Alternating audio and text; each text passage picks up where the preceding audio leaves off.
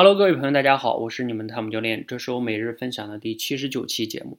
在我们的训练营里边呢，我们鼓励大家从小故事开始练习。有一些没有来练的同学呢，就会觉得，哎呀，小故事多幼稚。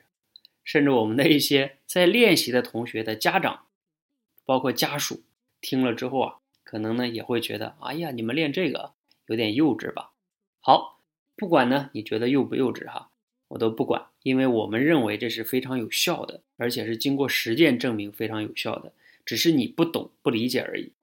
如果呢，你非得要是觉得幼稚的话，我今天呢来挑战一下你，挑战你什么呢？你不是觉得讲我们的小故事太幼稚吗？那如果你愿意呢，你来挑战一下什么呢？我不让你挑战那种论证性的、说理性的东西，那个有点难。我让你挑战一个。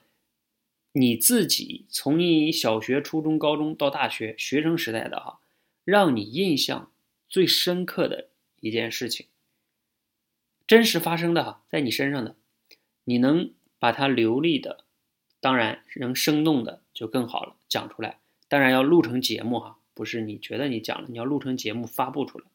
你试一试哈，故事的时间要控制在三分钟左右，不能太长，也不能太短，把它能说明白。故事里边的人物，包括人物的行为、冲突、细节、主题、标题等等等等，把这些都要讲好。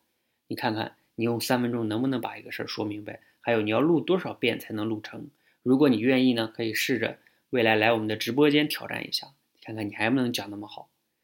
有的人会说了，啊，不管你觉得难不难哈，今天我在我们的直播中呢，就让我们的一个学员现场讲了一段他高中时候的一段故事。他呢，虽然说流利的讲下来了，但是呢，也并不是特别的连，就是连贯哈。包括有点像讲到哪儿想到哪儿说到哪儿。很多没有经过刻意练习的人呢，是很难把自己哪怕自己亲身经历的事情，也并不容易讲出来的。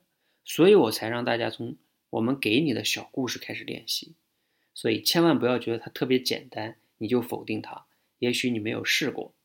如果呢，你就觉得非得想挑战一下，那你就按照我今天说的，讲一个你发生的对你印象特别深刻的事情，你来体验一下，你看看你真的能流利的、生动的、有主题的，包括啊非常明确的把它给讲出来吗？